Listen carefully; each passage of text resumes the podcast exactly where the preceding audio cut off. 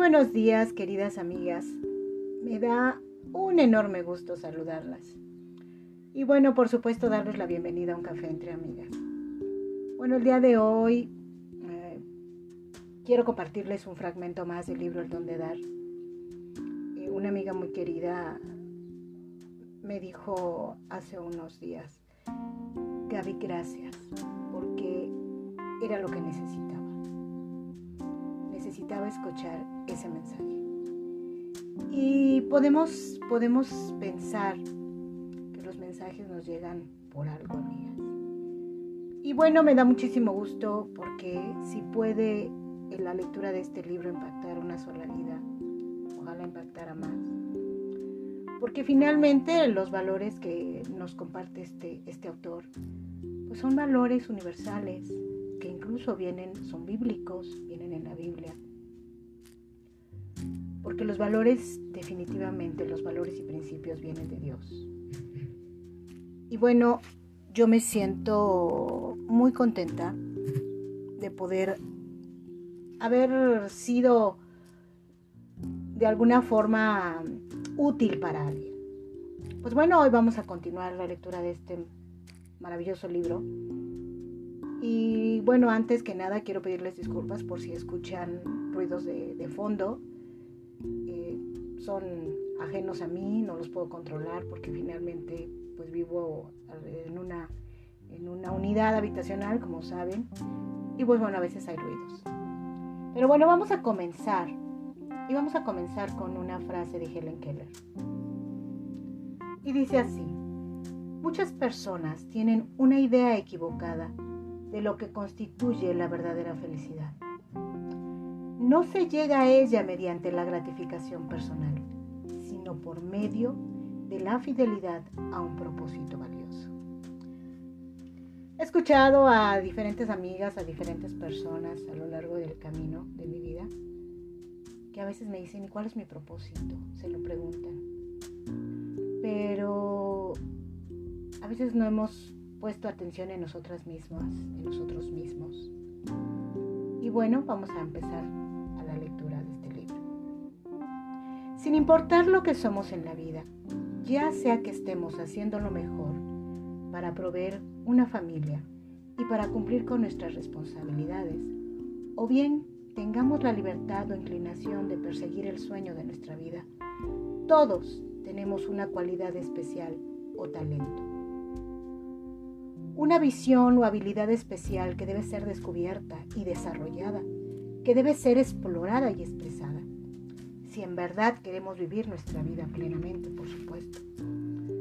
Esto pondrá a funcionar nuestro amor más intenso, nos hará utilizar nuestros poderes más grandes y se convertirá en el don más valioso para el mundo en el que vivimos. Desafortunadamente para muchos de nosotros, Sigue siendo extraño aquello que es más alto y más noble en nuestra propia naturaleza. En ocasiones esto no es culpa nuestra. Nos gustaría seguir adelante, pero hemos sido lastimados por la rudeza de la vida. Y si es así, al menos por el momento, no somos capaces de responder al llamado. Quizás, quizás hemos perdido algo de valor. Podemos haber perdido un ser querido, nuestra salud, un sueño o un ideal. Y hay un vacío oscuro, un vacío desconcertante contra el cual nos debatimos para comprenderlo y llenarlo. O tal vez nuestros corazones fueron heridos por la traición. Alguien nos utilizó sin buena intención o simpatía, o para fines banales y egoístas. Y fuimos congelados con dolor, incapacitándonos para avanzar como quisiéramos. Pero no sin, no sin un considerable esfuerzo y paciencia, la mayoría de nosotros pronto nos recuperaremos. Nunca seremos los mismos, por supuesto. Siempre estaremos dolorosamente pendientes de nuestra vulnerabilidad esencial, de cómo nuestras vidas pueden dar vuelcos en un segundo. Pero una vez más seremos capaces de disfrutar de la vida y de perseguir los sueños e ideales que le dan significado a nuestra existencia. La providencia tiene mil maneras para levantar a los caídos, para socorrer a los cansados, escribió Goethe. En ocasiones, nuestro destino tiene la apariencia de un árbol frutal en el invierno. Al mirar su desolador aspecto, ¿quién podría pensar que estas ramas rígidas, que estas ramitas cegadas volverán a ser verdes y a florecer en la siguiente primavera hasta producir fruta? Esto es lo que esperamos y esto es lo que sabemos. Muchos de nosotros, de cualquier manera, no estamos en el invierno de la vida. Somos capaces de desarrollar nuestros más asombrosos talentos y de perseguir nuestros sueños más importantes. Aunque nos refrenamos por otras razones, tal vez estamos paralizados por el temor a lo desconocido, por dar un paso adelante y ser distintos, o por fracasar en algo que sabemos muy dentro de nuestros corazones que vale la pena. Por supuesto es mucho menos doloroso fracasar en algo sin importancia.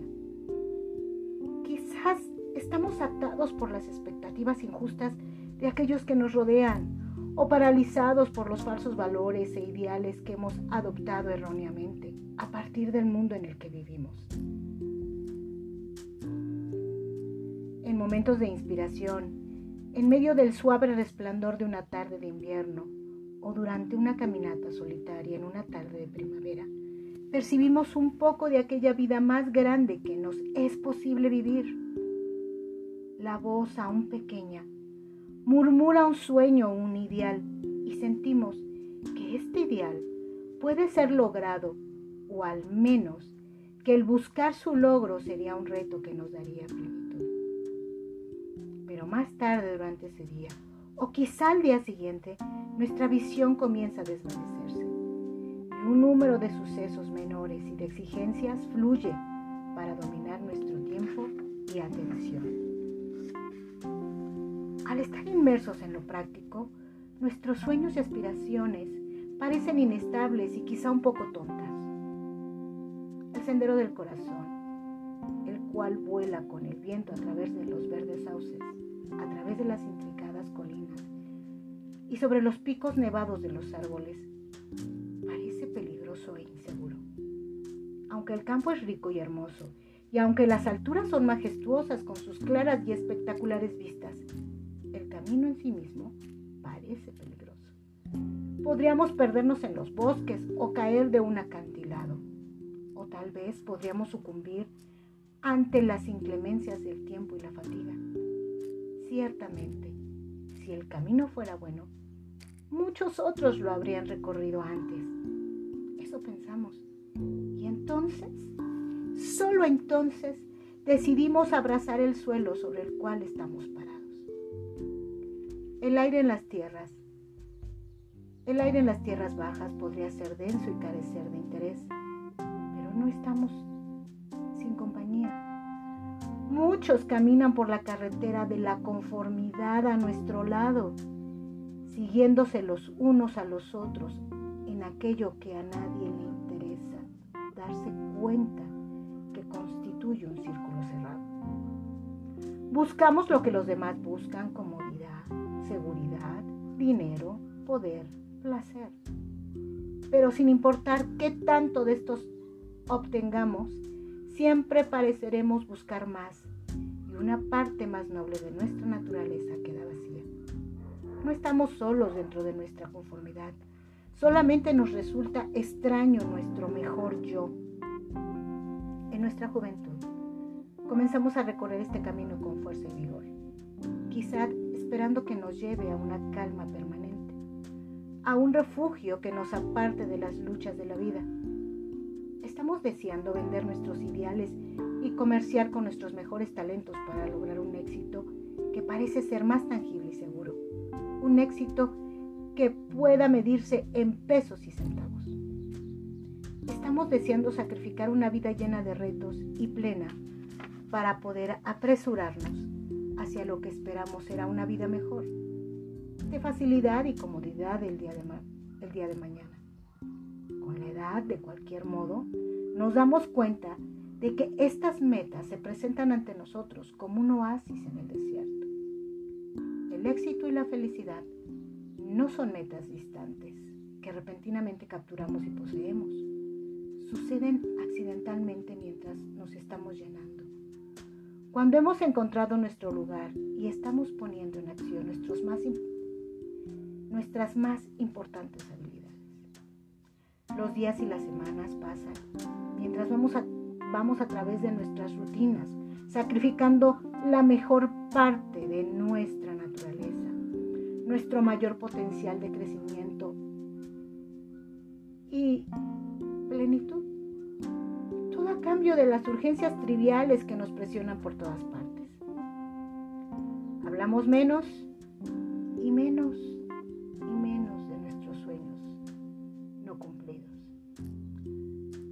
de nuestros talentos e ideales. Vamos hablando menos.